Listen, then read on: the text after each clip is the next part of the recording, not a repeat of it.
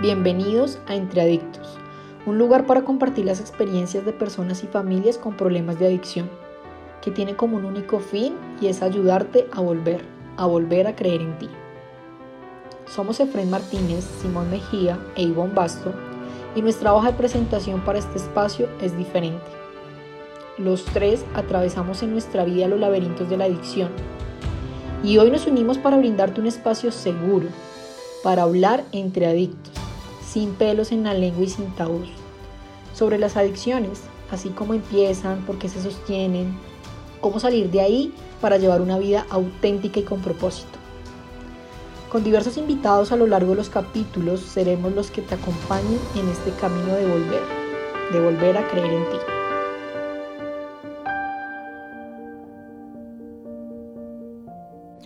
Hola a todos, bienvenidos a un capítulo más de Entre Adictos. El día de hoy nos acompaña Santiago Rodríguez, él es psicólogo, magíster en psicología y hace parte del equipo del colectivo Aquí Ahora y toda la marca Volver. Santiago, bienvenido a este espacio. Olivo, muchas gracias por esta invitación, esperando poder aportar mucho a todas las personas que nos escuchan en este espacio. Gracias a ti por ser parte de Entre Adictos. Eh, hoy vamos a tocar un tema muy interesante, Santi, y es poder identificar cuál es el daño que hacemos, cómo desde nuestro consumo y desde nuestras acciones generamos un impacto en las personas que más amamos, pero también en nosotros mismos. Y arranco con esto porque desde mi experiencia, yo siento que yo viví el consumo por muchos años donde había como una conexión tan valiosa que desdibujaba realmente el daño que yo estaba haciendo y haciéndome. Es decir, yo vivía como en el idilio, como de amor de las sustancias, cuando hablamos del enamoramiento, y ese enamoramiento cegaba, muchas veces había conciencia, Santi, sí, había conciencia de lo que hacía, pero generaba una, una minimización de mis actos y realmente me costaba mucho generar conciencia del daño que hacía. Desde tu experiencia, ¿cómo, cómo viviste el tema del daño que, pues, que hiciste a nivel familiar, de pareja, social y a ti mismo? Sí, claro, es un tema muy complejo, ¿sabes?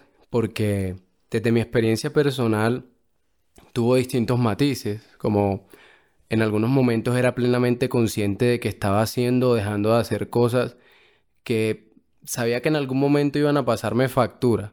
O simplemente estaban configurando y haciendo crecer cosas que la forma en como la forma que estaban tomando no me satisfacía. Y claro, en algunos momentos realmente estuve cegado completamente y, y entregado al consumo u otras actividades.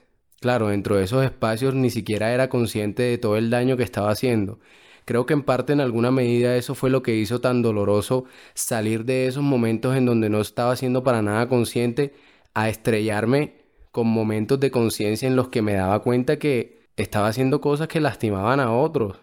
Y pasé incluso por momentos en donde estaba lastimando y ni siquiera me daba cuenta. Claro, Santiago, con lo que dices me resuena un poco como el daño que, que yo hacía en consumo activo. Al principio era muy normalizado para mí y ahí es donde yo hablaba al inicio como el enamoramiento y la negación.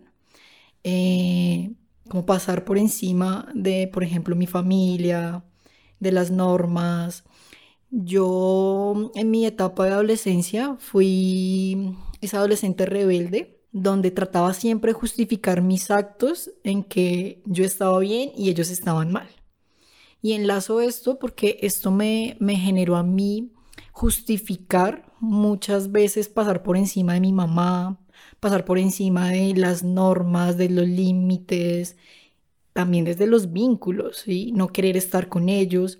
Y de ahí viene el daño eh, inicial, que empiezo a pasar por encima de ellos, que empiezo a generar cambios de prioridades como estar con ellos y estar con mis amigos, yo siento que uno en consumo activo minimiza ese daño porque es como pues lo que yo hago está bien, vuelvo y digo, es de mi experiencia y pues que eh, mi mamá, eh, mi pareja o, mis amigos que no consumen pues como que asuman que tengo otros espacios y bueno, y, y siento que eso fue como el inicio, ¿sí? Como dejarlos a un lado.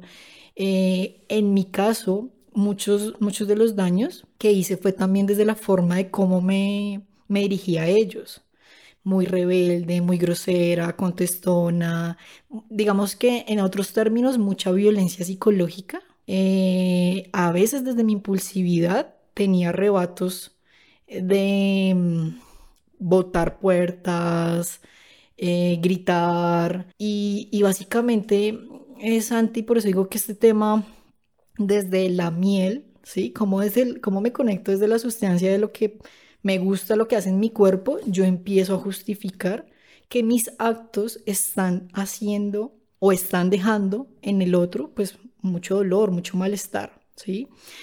¿Cómo viste tú de pronto en tus relaciones ese daño con tus acciones? En mi caso se vivió con mucho dolor porque yo empecé a darle a mi familia esta experiencia de, mm, ¿sabes? No son importantes, los hago a un lado.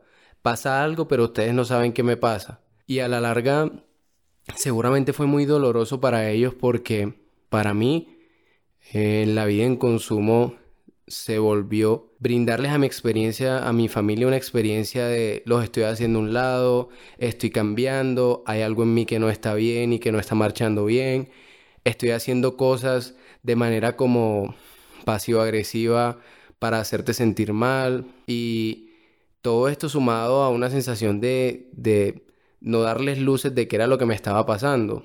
Entonces, claro, piensa que no solo estaba haciendo cosas directamente para hacerlos sentir disminuidos, sino que al final los dejaba con una sensación de incertidumbre de por qué hace esto, por qué qué es lo que hay detrás, como esta dificultad que tenían para poder conectarse con qué me sucedía.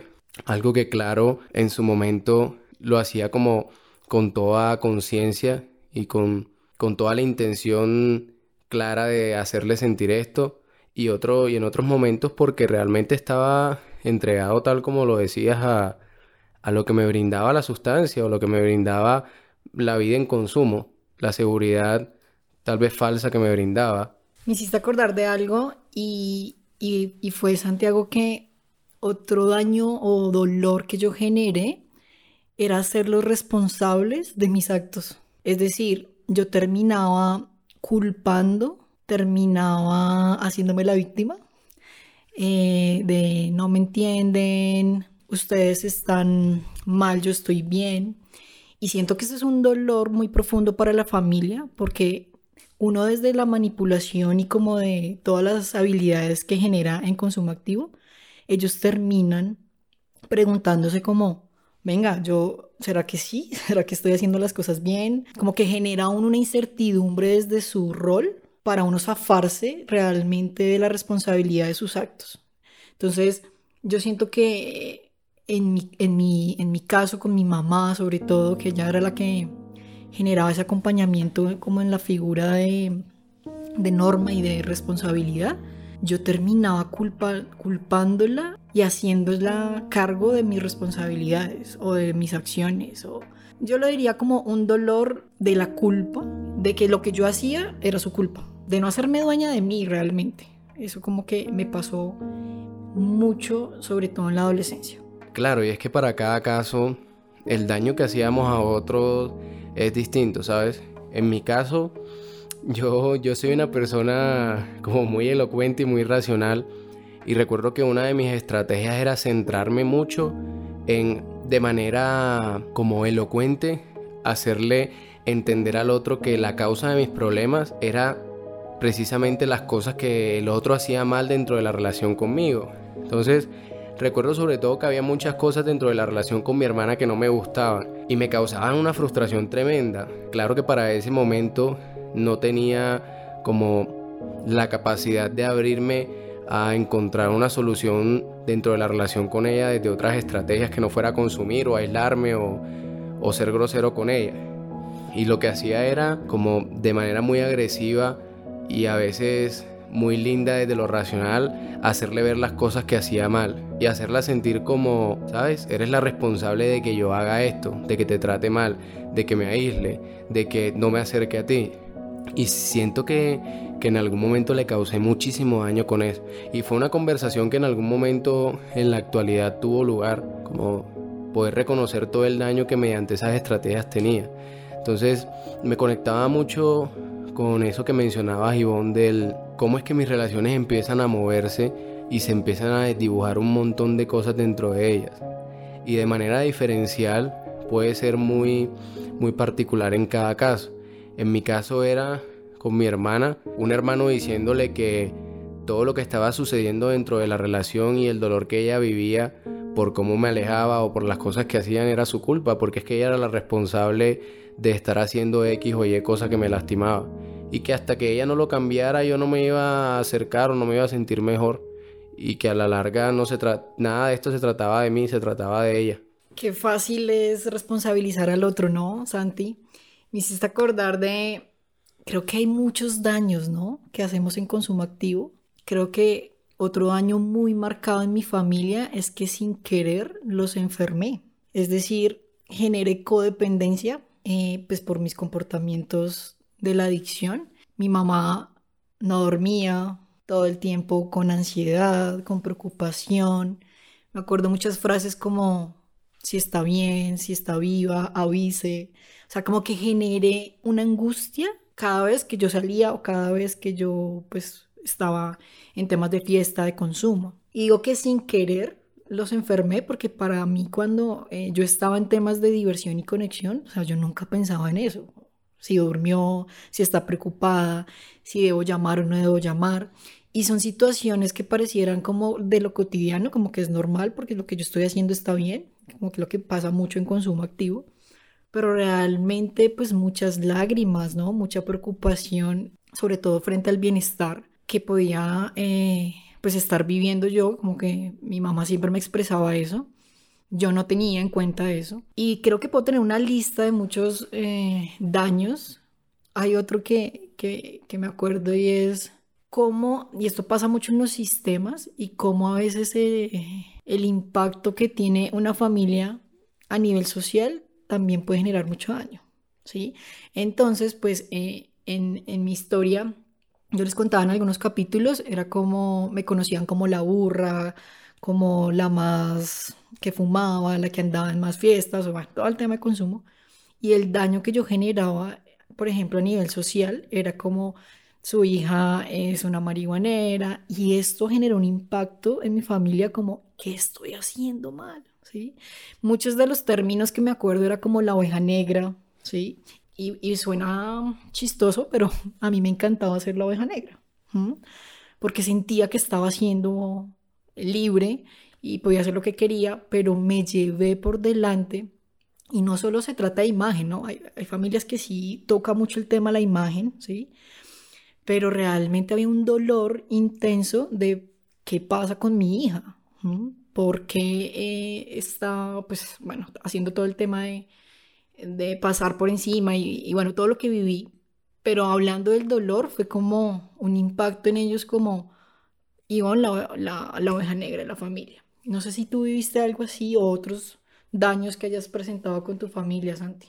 Yo en particular cuando hablabas me conectaba con, con algo que en alguna medida fue un poco percepción de mi familia, pero también un daño que a nivel personal estaba viviendo. Y era claro, mucho de lo que le sucedió a mis padres en algún momento es experimentar esta sensación de ya no somos los mismos como familia, ¿qué está pasando? Nos estamos alejando, ¿qué es lo que sucede? Y era aún más doloroso, claro, desde el, desde el no reconocían qué, qué era lo que pasaba.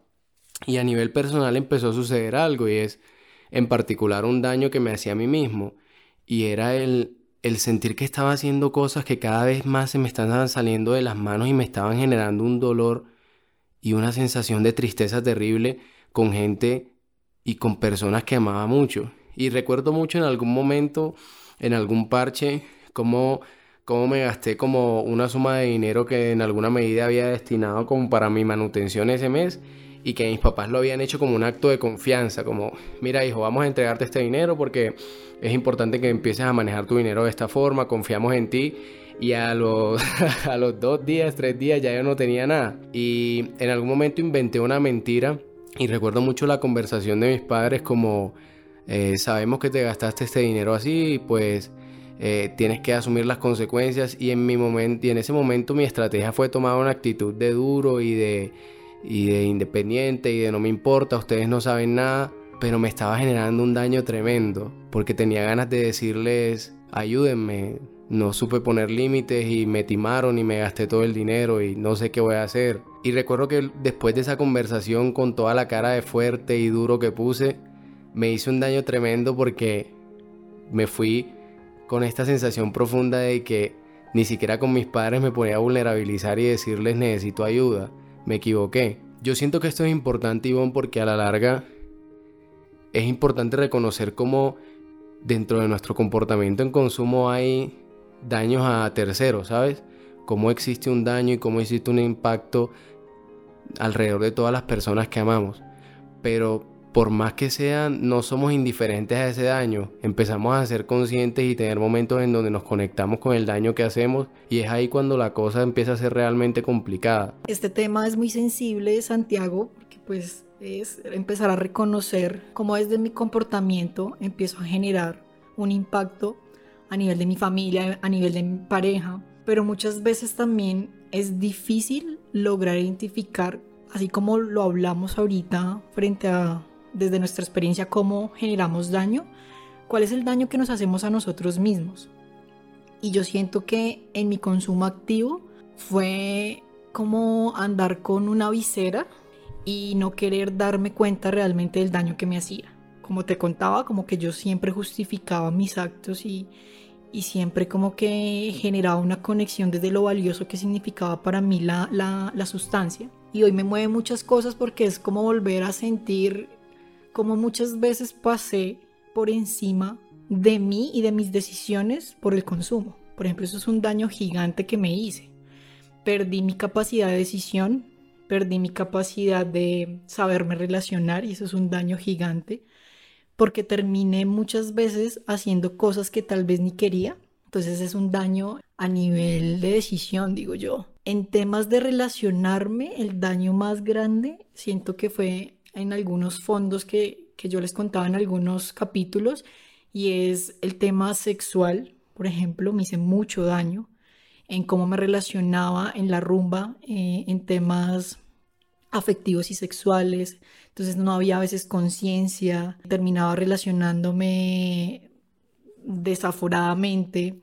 Entonces generaba mucho dolor y yo no sé cómo lo viste tú, pero yo lo que hacía era como que meter más para aliviar ese dolor que generaba cuando había conciencia de la que tú hablabas porque eh, hay luces donde como uno dice como venga, ¿qué está pasando? O sea, yo por qué terminé en este lugar, muchas lagunas mentales, por ejemplo, eso siento que era algo que me generaba mucho dolor, no acordarme de lo que había hecho o en dónde había estado o cómo había llegado a ciertos lugares. ¿Cómo viste tú esa parte de, de ese daño a ti desde el consumo, Santiago? Para mí a nivel personal fue muy doloroso.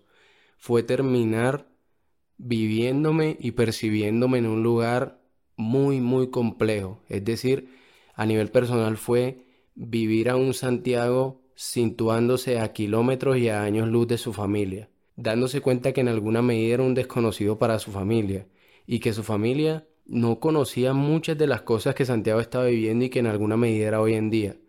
Todo eso acompañado del temor de, ¿será que cuando se den cuenta de esto que soy me van a querer? ¿Será que sigo siendo parte de esta familia? ¿Será que, que el día de mañana, si llegasen a saber puede ser valioso para ellos. Entonces, claro, a nivel personal no era, una, no era solo una conciencia de hasta dónde he llevado la relación con mi familia, sino un temor constante de el día de mañana cuando se den cuenta hasta dónde llevé las cosas, no voy a ser familia de nadie, no voy a valer la pena para nadie ni, ni voy a ser valioso. Y en lo personal también me entró, me hizo entrar como en un ciclo de culpa, miedo, pero luego vuelvo y le embarro y hago daño y siento culpa y miedo porque es que estoy retroalimentando esto que se me está saliendo de las manos, pero luego voy y la cago otra vez. Y siento que si me permites, Ivonne, aquí quiero hablar un poco de, esta recomendación profesional. Es importante aprender a relacionarse de alguna forma distinta con el daño que hemos hecho a otros y a nosotros mismos si queremos realmente transitar un proceso de cambio que nos brinde, sabes, como tesoros y ganancias que nos den ese bienestar que, que esperamos conseguir. Porque desde lo que he aprendido, desde lo que he podido ver a nivel profesional, es importante que al transitar un problema de adicción y ponernos en contacto con el daño que hemos hecho a otros y que nos hemos hecho a nosotros mismos, aprendamos a aceptar, aceptar que el daño está hecho, aceptar que hay cosas que sencillamente nos ponen en evidencia en términos de que somos responsables y libres de elegir lo que hacemos o no hacemos. En ese sentido es importante que aceptemos que en alguna medida hicimos un daño, pero también podamos entender que existe la posibilidad de a través del amor que estas personas nos tienen o incluso del amor que podemos revivir en nosotros mismos, tener una nueva vida en la que hagamos cosas para enmendar esos daños. Aceptarnos puede ayudar a salir de ese ciclo de culpabilizarnos y de recordar todo lo malo que hemos hecho y aprender a verlo como algo que en algún momento hicimos desde nuestra propia libertad, pero que también nos pone hoy en una posición en la vida para elegir otras opciones, para poder empezar a hacer cosas dentro de la relación con el otro, para enmendar el daño, o para tal vez tener una conversación en la que no solo enmendemos el daño, sino que tal vez le demos la oportunidad a esa persona o incluso a nosotros mismos de decir, hombre, sí, reconozco que hice esto, o darle la oportunidad al otro de decirle, de decirnos, sí, me dolió mucho, eh, en algún momento hiciste esto, me sentía de esta forma. Validar el daño y darle la oportunidad al otro de que lo hable. ¿Y qué tema el que tenemos hoy, Santiago? Muchas veces en la cotidianidad no es tan fácil reconocer que nos equivocamos. Cuando se presenta la problemática de la adicción, generar esa aceptación o reconocer que estoy pasando por encima de mi familia, de mis amigos, de mi pareja y muchas veces de uno mismo no es tan fácil. Desde mi experiencia como profesional, recomendaría que hay que iniciar con ese paso de aceptación del que hablabas anteriormente, pero la posibilidad de hablar o permitirme recibir ayuda. Para poder enmendar y poder mm, sanar, inicialmente hay que trabajar en uno. Muchas veces eh, yo me acuerdo que cuando se presentaba esas situaciones de convivencia, eh, de dolor en mi familia, desde la acción yo no hacía nada sino repetir lo mismo. Creo que hablé muchas veces, pedí perdón, prometía que, que iba a cambiar, que iba a hacer muchas cosas y retornaba lo mismo. Entonces es clave que cuando yo ya estoy identificando que hay un daño y solo no puedo, tengo la posibilidad de buscar ayuda con un profesional, de dejarme orientar frente a qué es lo que está pasando con mi comportamiento, por qué estoy haciendo esas acciones que están generando un impacto en mi familia y también en mí. Después de generar ese acercamiento, yo pienso que ahí viene el camino del proceso de recuperación y es la posibilidad de empezar a sanar la culpa, de lo que hablabas ahorita en temas de la libertad, de poder mm, tomar decisión frente a mi vida y con todo ese tema de sanarme, puedo sanar.